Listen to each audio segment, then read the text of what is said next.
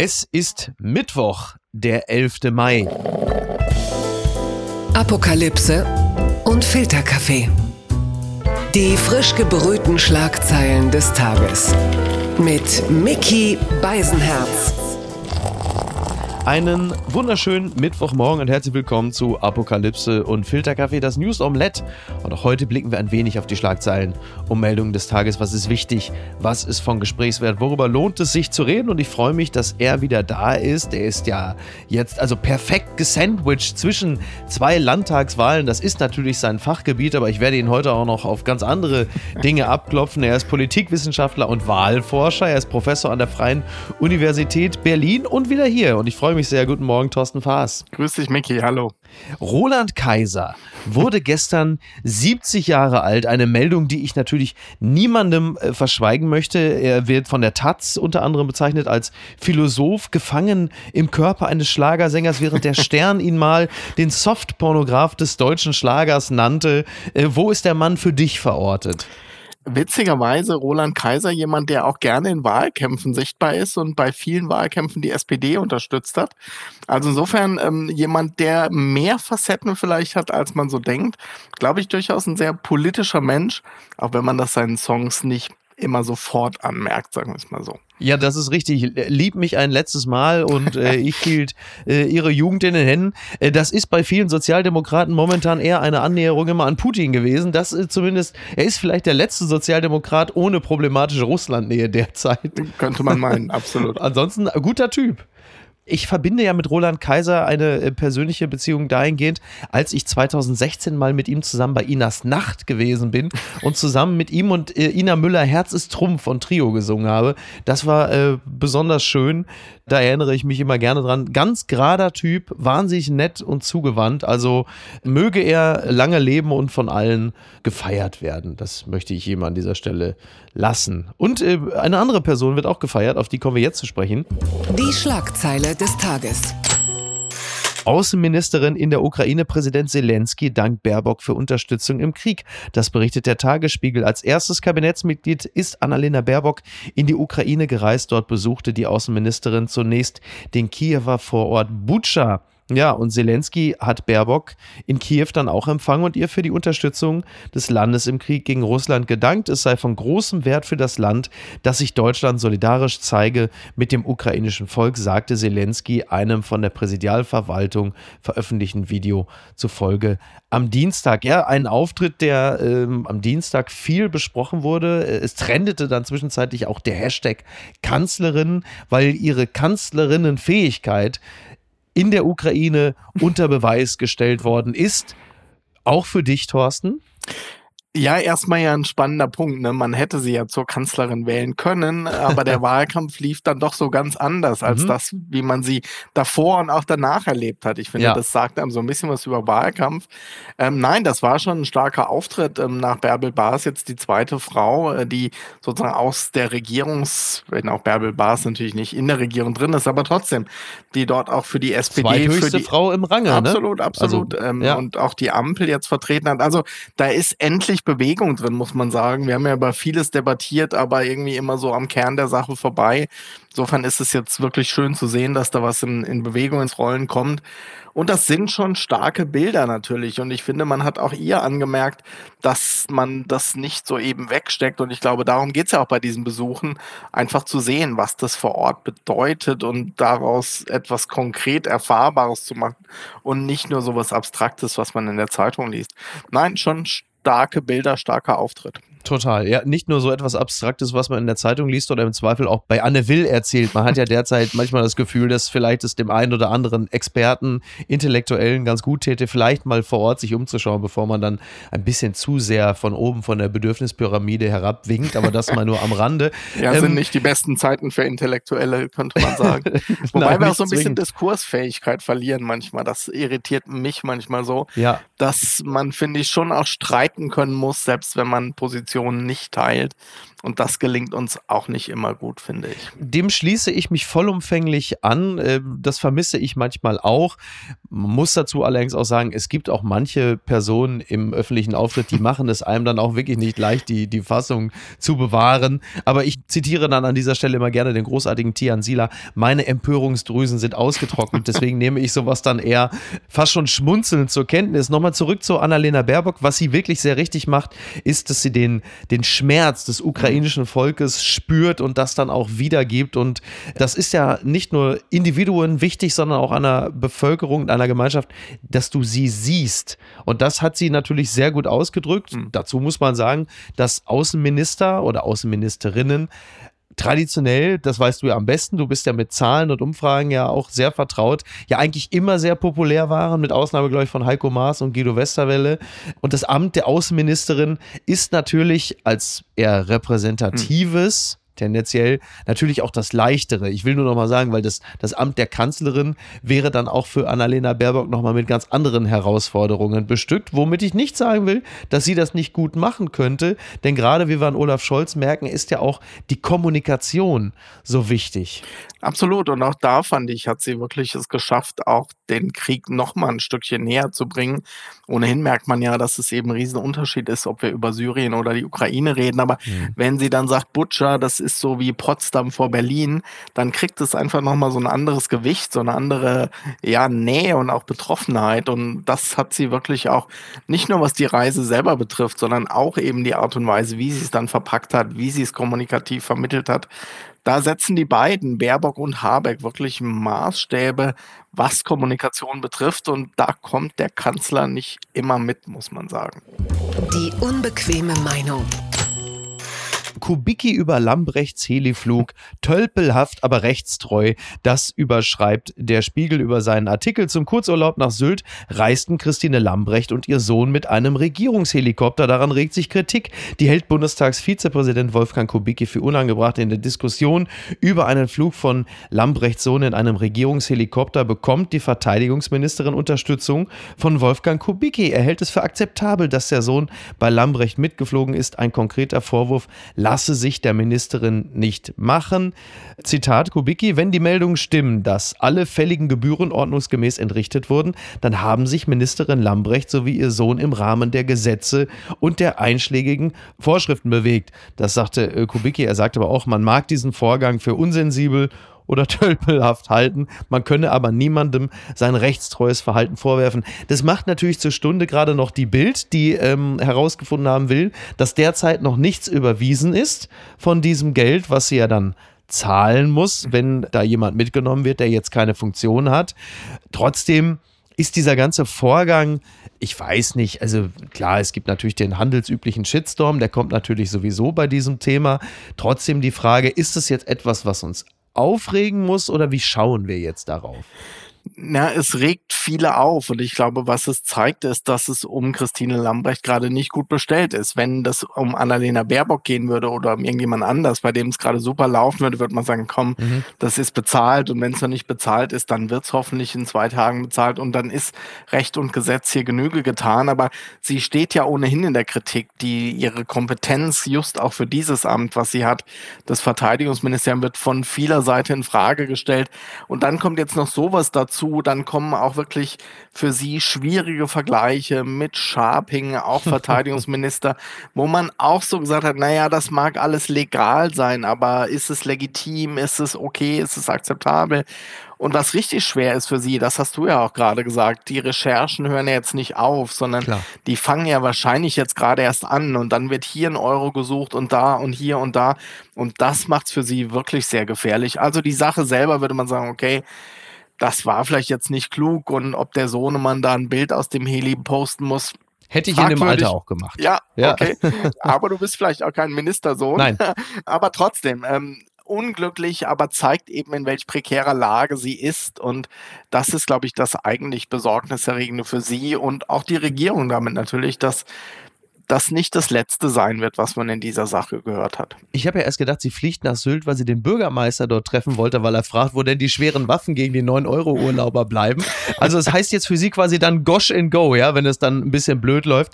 Ja, es ist, wie du richtig sagst, es ist halt einfach kein guter Look. Ne? Sie ist eine Ministerin, von der man weiß, dass sie eigentlich ja gar nicht mehr wollte. Dann hat Olaf Scholz gesagt, pass auf, ich muss hier paritätisch mein Kabinett besetzen. Wer möchte denn? Und dann äh, hat er gesagt, komm du mal her, wo willst du denn jetzt hin? Ja, ich wollte eigentlich, nee, du kommst mal her, du machst jetzt die Verteidigungsministerin. Und sie wirkt ja insgesamt nicht besonders engagiert. Ne? Man sagt von anderen, von der Leyen und Co., dass die sich sehr in ihr Amt hineingefuchst haben, hineingelesen haben. Diese Ambitionen kann man Lambrecht in dem Sinne nicht nachsagen und so eine Reise nach Sylt, die für sich genommen ja jetzt an sich völlig okay ist. Also natürlich musst du als Minister, Ministerin auch Urlaub machen dürfen, denn die Krisen reisen ja nicht mehr ab. Also wann ist das Zeitfenster da, in dem es geht? Aber klar, diese Kombination mit dem Sohn, ja, fühlt sich nicht gut. Andererseits muss man sagen, wäre sie bei der CSU, dann hätte sie den Sohn gleich zum Staatssekretär gemacht, dann hätte er gleich sogar noch so, so auf 450 Euro Basis angestellt worden. Ja, ne? Ist echt auch ein schwieriges Ministerium, muss man sagen, dass sie ja, da hat. Oh ja. Ähm, also völlig klar, von der Leyen war ein anderer ein anderes Energielevel vielleicht, mhm. aber ist am Ende auch nicht so richtig gut für sie ausgegangen, muss man sagen. Kram-Karrenbauer, das ist schon eine Kombination der Militärs. Du hast immer diese Beschaffungsfragen, diese Riesenprojekte, die aus dem Ruder laufen. Also das ist jetzt auch nichts, wo du ganz sicher ganz oben in den Beliebtheitsrankings landen wirst. Ist es ein Problem, dass sie als Ministerin nicht vom Fach ist? Ich glaube nicht. Ich las heute einen Tweet, die SPD habe zwei Personalprobleme, Lauterbach, weil er vom Fach sei und Lambrecht, weil sie nicht vom Fach sei. Hm. Und das fand ich insofern ganz witzig, weil dann scheint es darauf ja nicht anzukommen. ja. Also ich finde, zu viel Fachwissen ist für einen Minister echt auch nicht gut, aber du musst managen können, du musst auch, glaube ich, Prioritäten setzen können und du musst führen können. Und da ist Expertise hilfreich, keine Frage, aber dafür hast du ja eigentlich das Haus, das Ministerium, das dir genau diese Expertise zuliefert. Also das ist mir immer so ein bisschen zu kurz gesprungen zu sagen, die haben gar keine Ahnung von dem Fach.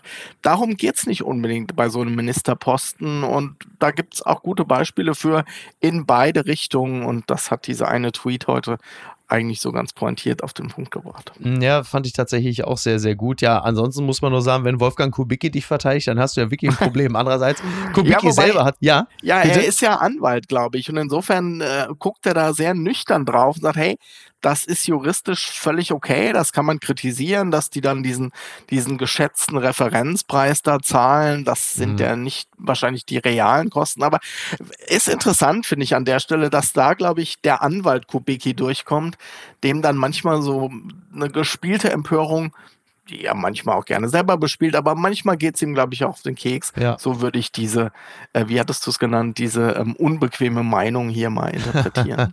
ja, ich muss offen zugeben, ich fand es eigentlich ganz gut von Kubicki, weil er hat es ja richtig eingeordnet. Und wenn wir uns jetzt mal versuchen, auf Normalbürgerlevel so ein bisschen ähm, runter zu dimmen, dann ist natürlich der Vorgang, dass man sagt, pass auf, ich wollte sowieso nach Sylt, jetzt komm doch eben mit und du buchst ja keine Ex Das ist natürlich mhm. aus der persönlichen Perspektive völlig nachvollziehbar, aber weder du noch ich ich sind ja Verteidigungsministerinnen. Das und äh, dann, so. ja, ich denke auch, das ist wirklich kein, in der Tat kein Amt, in dem man irgendwie äh, glänzen kann. Ne? Die Sicherheit Deutschlands wird äh, auch an Bune 16 verteidigt. und ja, Kubicki, ich glaube übrigens, er hat sich auch schon mehrfach von der Luftwaffe direkt über dem Schwalbennest äh, auf Norderney abwerfen lassen, aber das können wir nicht, können wir nicht beweisen. Und naja. Nee, das Schlimme ist immer, dass, äh, und ich glaube, da merkst du aber auch so manche politische Auseinandersetzungen. Das ist immer so ein billiger Reiz zu sagen, komm, da hauen wir jetzt mal drauf und so, mhm. wissen, dass du sowas wahrscheinlich bei vielen finden wirst. Und nochmal, sie hat ja kein Stand heute, keinen juristischen Fehler begangen. Also insofern ist es immer auch so ein populistischer Reiz, dann zu sagen, wir reden eh ganz viel über Reisen, Urlaub, wer hat da wo was falsch gemacht, war nicht rechtzeitig da. Das tut Politik insgesamt nicht gut, wenn jede billige Vorlage dieser Art dann maximal ausgeschlachtet wird. Aber das scheint dann im parteipolitischen Wettbewerb einfach einfach doch zu attraktiv zu sein, so eine Chance dann zu nutzen und nicht sagen, komm, lassen wir jetzt mal liegen. Das hat mich überrascht. Queen's Speech Ohne die Queen, das berichtet der Spiegel, erstmals seit 49 Jahren verpasst Queen Elizabeth II. die Eröffnung des britischen Parlaments aus gesundheitlichen Gründen. Einspringen musste dafür Thronfolger Prince Charles. Ja, Knie und Hüfte kaum in der Öffentlichkeit macht sie den Boris Becker. Was ist mit der Queen los? Und die größten Schlagzeilen macht sie außerhalb des Parlaments. Das hat ja auch ein bisschen was von Boris Johnson mittlerweile, ne? oder? Was bedeutet das jetzt eigentlich, was da gerade passiert, beziehungsweise nicht passiert? Muss England sich langsam, äh, ja, wie soll man das sagen? Äh, kommt England in die Pubertät?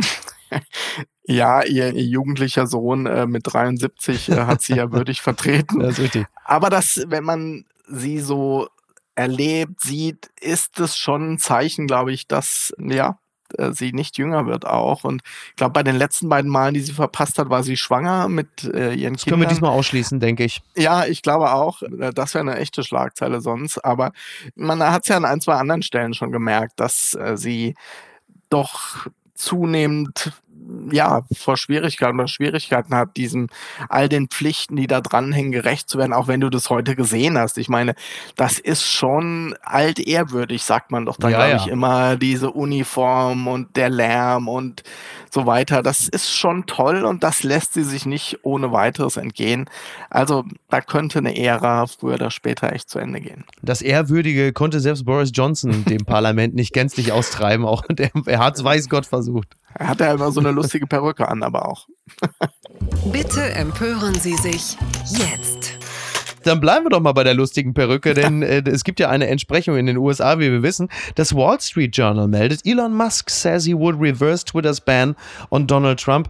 Zitat, I think there was a mistake because it alienated a large part of the country, he says. Ja, also Elon Musk hat sich jetzt geäußert und hat gesagt, naja, also es ist durchaus möglich, dass ich den Twitter-Bann gegen hm. Boris, äh, ja, Boris Johnson wollte ich schon sagen, gegen Donald Trump andere. aufheben werde. Ja, denn dieses Stummschalten von Donald Trump hat einen Gutteil der Amerikaner befremdet und damit hat er natürlich komplett recht, denn das ist ja schon so, wenn wir uns erinnern, wie viele Millionen äh, Amerikaner haben sich für Donald Trump entschieden bei der letzten Wahl? Ich, ich weiß gar nicht mehr. Das, die höchste Stimmenzahl, die es je gegeben hat für einen amerikanischen Präsidentschaftskandidaten, außer Joe Biden, ja. der hatte noch mehr Stimmen. Also es gab tatsächlich nie einen Kandidaten, der noch mehr Stimmen geholt hat. Das zeigt schon, dass Polarisierung mobilisiert, aber natürlich auch zu extremer Zuspitzung führt.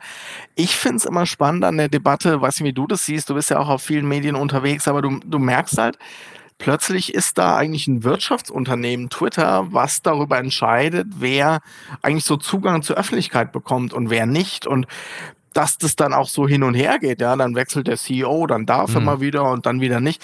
Das ist eigentlich Infrastruktur und das ist schon spannend zu sehen, und man merkt es jetzt an dieser Elon Musk-Debatte, ob das eigentlich wirklich die allerbeste Lösung ist. Also Twitter hat ja im Grunde genommen ja auch eine sehr kleine Userschaft. Ne? Ich weiß nicht, wie viele es in Deutschland sind. Ja, in Deutschland sind es wirklich weniger, aber in, ja. also relativ wenige. Aber also Trump hatte natürlich Millionen. Ne? Ja. Also der konnte gerade auch mit seinem Twitter-Kanal so klassische Massenmedien wirklich gut umgehen. Da hast du wirklich so gemerkt, was Medienwandel auch an Machtverschiebung bedeutet. Und das hat ihm schon echt wehgetan, dieser Ban. Ich glaube, es wäre jetzt nicht so, wenn man sagt, äh, Olaf Scholz, wir nehmen jetzt mal deinen Twitter-Account weg. Aber das kannst du echt nicht vergleichen an der Stelle. Und das ist eben die Entscheidung eines privaten Unternehmens gewesen. Ne? Das ist wäre so, wie wenn die Telekom sagen würde, so Netzneutralität. Nö, das machen wir jetzt nicht mehr.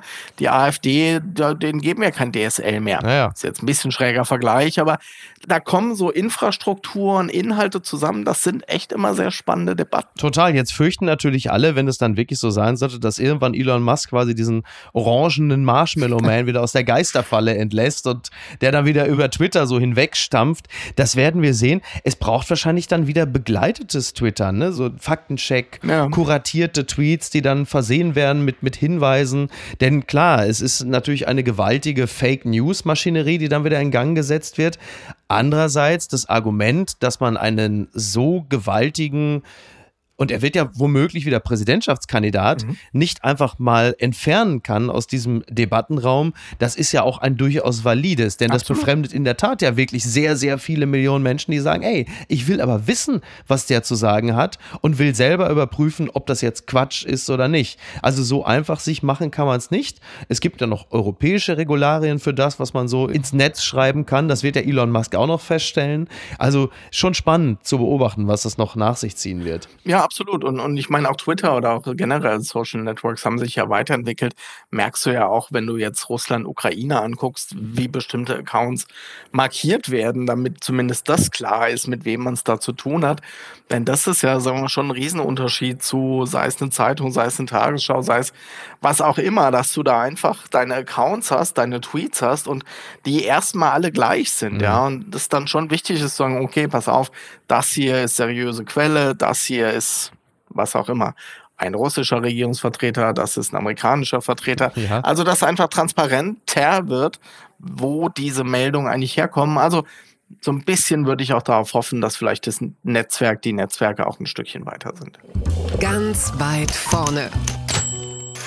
NRW-Ministerpräsident Hendrik Wüst. Jagd ist sein Hobby, so schreibt die Taz. Für die CDU und Friedrich Merz geht es bei der NRW-Wahl um viel. Für Hendrik Wüst, den unbekannten Ministerpräsidenten, um noch mehr. Wer ist er? Ja, diese Frage stellt sich nicht nur die Taz, sie haben ihn unter anderem auch begleitet nach Olpe im Sauerland. Da sind dann wirklich Merz und Söder aufgelaufen. Am Montag waren sie dann beim Wahlkampf dabei. Also da merkt man schon, wenn die nach Olpe kommen, es ist denen wichtig. Ähm, Henrik Wüst, das ist jemand, den haben wir jetzt ungefähr, glaube ich, so vor sieben Monaten kennengelernt als Nachfolger von Armin Laschet. Die Älteren werden sich erinnern, der war mal Kanzlerkandidat für die CDU. Und dieser Henrik Wüst, der sieht ja für manche so ein bisschen aus, als hätte man irgendwie Spahn und Lauterbach gekreuzt. Er ist so ein bisschen der Outfittery-Merz, ne? So die, die schöne, also meine Frau gerät immer in Wallung, sobald Henrik Wüst irgendwo im, im Fernsehen auftaucht. Eigentlich ist es so ein bisschen so, als hätte sich Joe Laschet seinen Papa nochmal neu basteln dürfen. Und sie gesagt, ich modelliere mir den nochmal neu und dann steht der Henrik Wüst. Aber was ist das für ein Typ? Ja, ich meine, du hast es gesagt. Äh, ich glaube, man weiß es immer noch nicht so ganz genau. Er hat ja auch schon so ein paar Wandlungen durchgemacht mhm. im Laufe der Zeit, obwohl er noch so verdammt jung ist. Aber wenn man es jetzt mal so ein bisschen vergleicht, ne, jetzt haben wir Daniel Günther gesehen da am Wochenende, den kannte man ganz gut. Der war halt auch schon fünf Jahre Ministerpräsident. Henrik Wüst ist das seit sieben Monaten. Und ich finde, auch daran merkst du, dass Landespolitik, jemand wie Henrik Wüst, wo man sagt, hey, das ist der Ministerpräsident des wichtigsten Bundeslandes in Deutschland. Und trotzdem ja. sagt man so, hm, weiß gar nicht so genau, was ist denn das für einer? Und wer ist der Herausforderer? Den kennt ja dann erst recht keiner. Also Landespolitik ist echt undankbar. Ähm, Personen sind da wichtig, ja, aber wenn die dann nicht bekannt sind, wenn die nicht ziehen, dann werden die gepusht ohne Ende. Das erleben wir gerade in NRW, aber das ist ein bisschen seltsame Landtagswahl, finde ich, weil sie ist wichtig, sie wird beachtet, aber so richtig ein Gespür dafür hat man außerhalb des Landes und vielleicht sogar innerhalb des Landes doch nicht so recht. Insofern echt eine spannende Frage, wer da am Ende rauskommt als Sieger. Ja, es ist beileibe nicht so deutlich, was die Vorzeichen angeht, wie jetzt in Schleswig-Holstein, wo man schon mhm. wusste, dass äh, der SPD-Kandidat eigentlich also nicht weiter äh, antreten braucht. Jetzt mit Kutschaty in NRW ist es jetzt nicht ganz so heftig, mhm. der hat durchaus, glaube ich, Chancen. Aber hat Henrik Wüst, kann man nach sieben Monaten schon von einem Amtsbonus sprechen?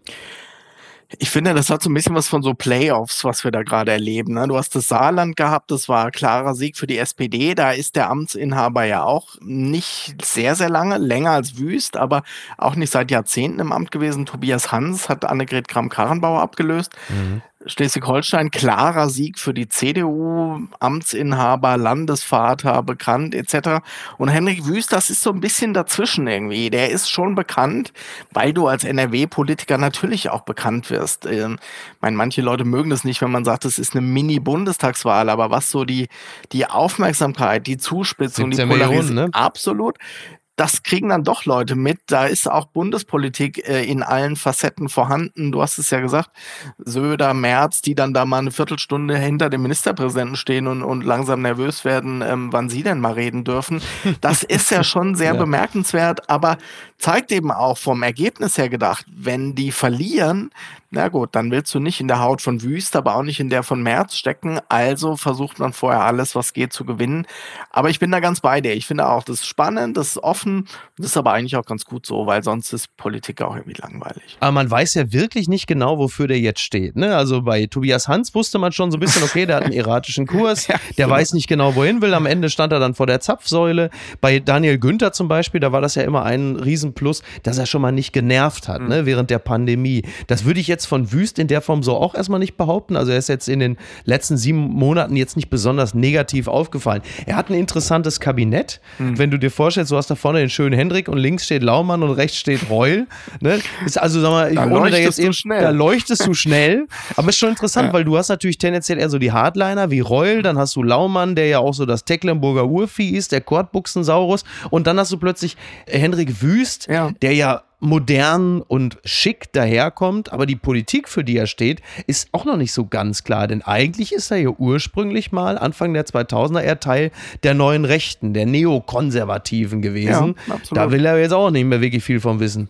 Nee, genau. Ich glaube, er redet ja nicht so gern darüber, dass das Jagen sein Hobby ist, habe ich gelesen. Also mhm. schon so ein bisschen weichgespült, aber das, was du sagst, das muss man sagen, war ja wirklich immer Laschets Verdienst, zu sagen, okay, ich habe hier den Innenminister, der ist echt sozusagen ein harter Hund, aber ich habe auch Laumann, der ist so klassisch Arbeitnehmerflügel in der CDU mhm. und das alles, ich als Ministerpräsident, ich führe das alles zusammen, ich bin der, der das zusammenführt.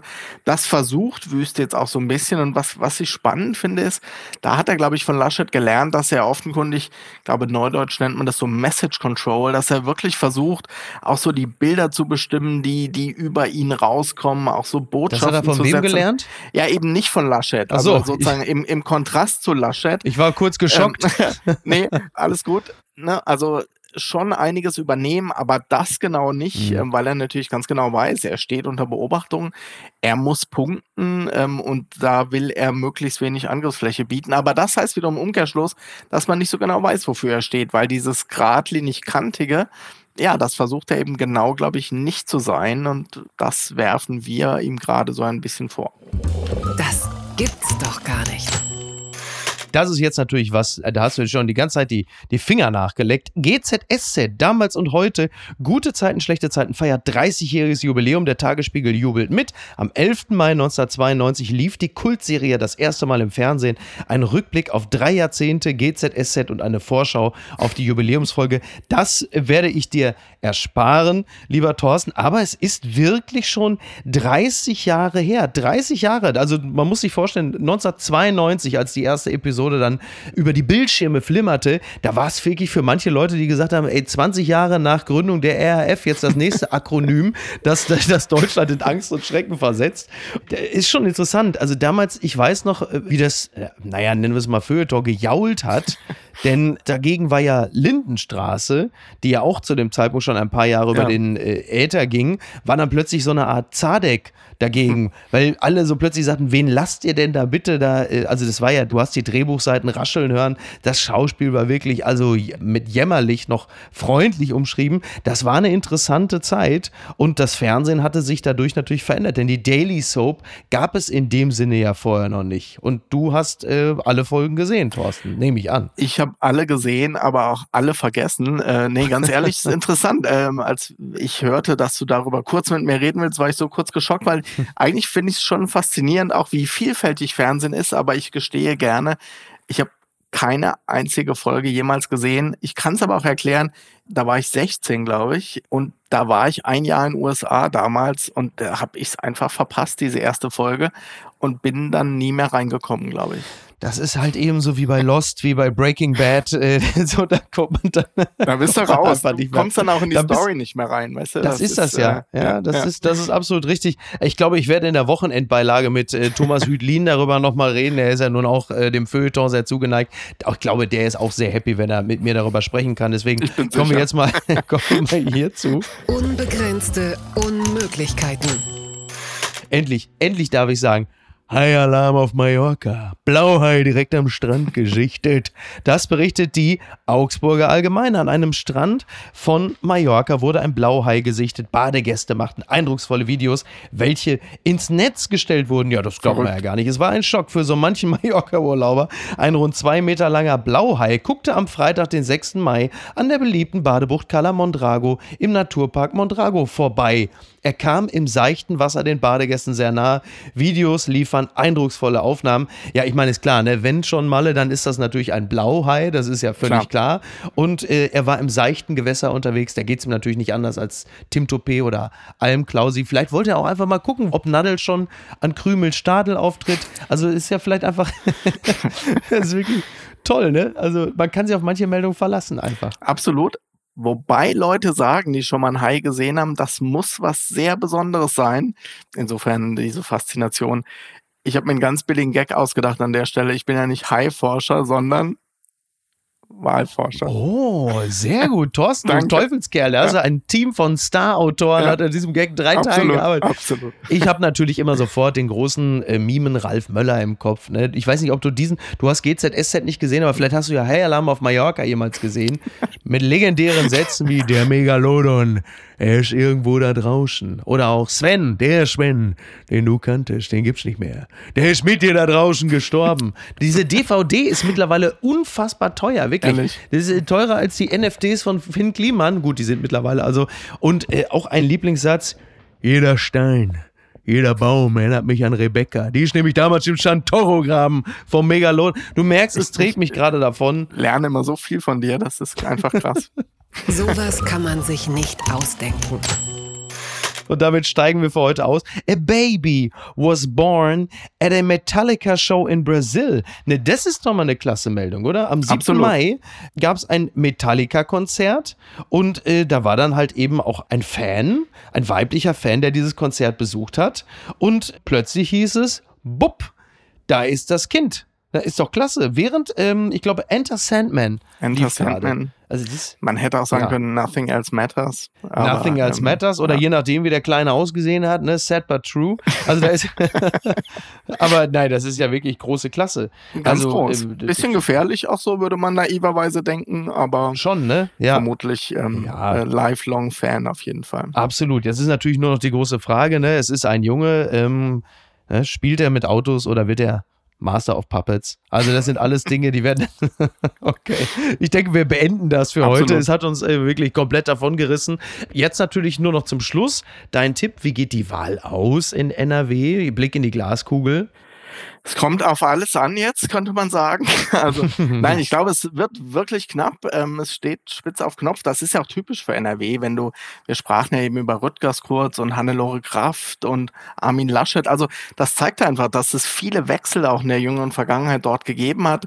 Der ist auch jetzt möglich. Ähm, ich glaube, die CDU wird knapp vor der SPD landen, aber für Schwarz-Gelb wird es trotzdem nicht reichen. Und dann erleben wir das, was wir ja selbst jetzt in Schleswig-Holstein erleben, dass Wahlen sind, aber dass das eigentlich Spannende, nämlich wer regiert denn dann, sich mehr und mehr in die Zeiten nach der Wahl verlagert, weil es darauf ankommt, ja, nimmt er jetzt grün oder gelb oder was macht er? Ja. Das wird in der NRW, glaube ich, ähnlich sein. Und das ist echt spannend, weil das so eine Verschiebung eigentlich weg von Wahl hin zu Nachwahlzeit mit sich bringt. Und das ist für Wählerinnen und Wähler manchmal gar nicht so schön, dann am Wahlamt zu so, hm, es war der Wahlabend, aber ich weiß immer noch nicht, wer uns regiert. Also ich glaube, sowas wird auch in NRW bevorstehen. Dann äh, bedanke ich mich bei dem Hauptdarsteller von Wahlalarm auf Mallorca. sehr gerne, sehr gerne. Verweise nur noch ganz kurz. Heute Abend bin ich in Leipzig auf der Bühne mit Apokalypse Live. Es gibt noch ein paar Tickets für den Kupfersahn in Leipzig. Fantastisches Publikum immer in Leipzig. Ich bin ein paar Mal da gewesen. Wirklich tolles Publikum, macht immer großen Spaß. Und so viel kann ich dir sagen. Ich war letzte Woche in Düsseldorf, Braunschweig und Nürnberg. Man erfährt sehr sehr viel über Land und Leute, unter anderem auch, wenn man in Nürnberg ist, über CSU-Generalsekretäre. Das sind ja mittlerweile so Townhall-Meetings, die ich da mache. Also diese Erfahrungen, die ich da gemacht haben werde, die nehme ich da mit in die nächste Folge, die du und ich gemeinsam aufnehmen werden, damit ich auch mal mit ein bisschen Fachwissen glänzen kann. Sonst stehe ich hier nur mit runtergelassenen Hosen da und erzähle dir was von GZSZ. Das ist ja irgendwie auch traurig, ne? Traurig. Naja was soll's. Thorsten, kommst du wieder? Auf jeden Fall. Gut, immer so gerne. Wir's. Also, mach's gut. Bis dann. Ciao, ciao. Tschüss. Tschüss. Apokalypse und Filtercafé ist eine Studio Bummens Produktion mit freundlicher Unterstützung der Florida Entertainment. Redaktion Niki Hassania. Executive Producer Tobias Baukhage. Produktion Hannah Marahiel. Ton und Schnitt Niki Fränking. Neue Episoden gibt es immer montags, mittwochs, freitags und samstags. Überall, wo es Podcasts gibt.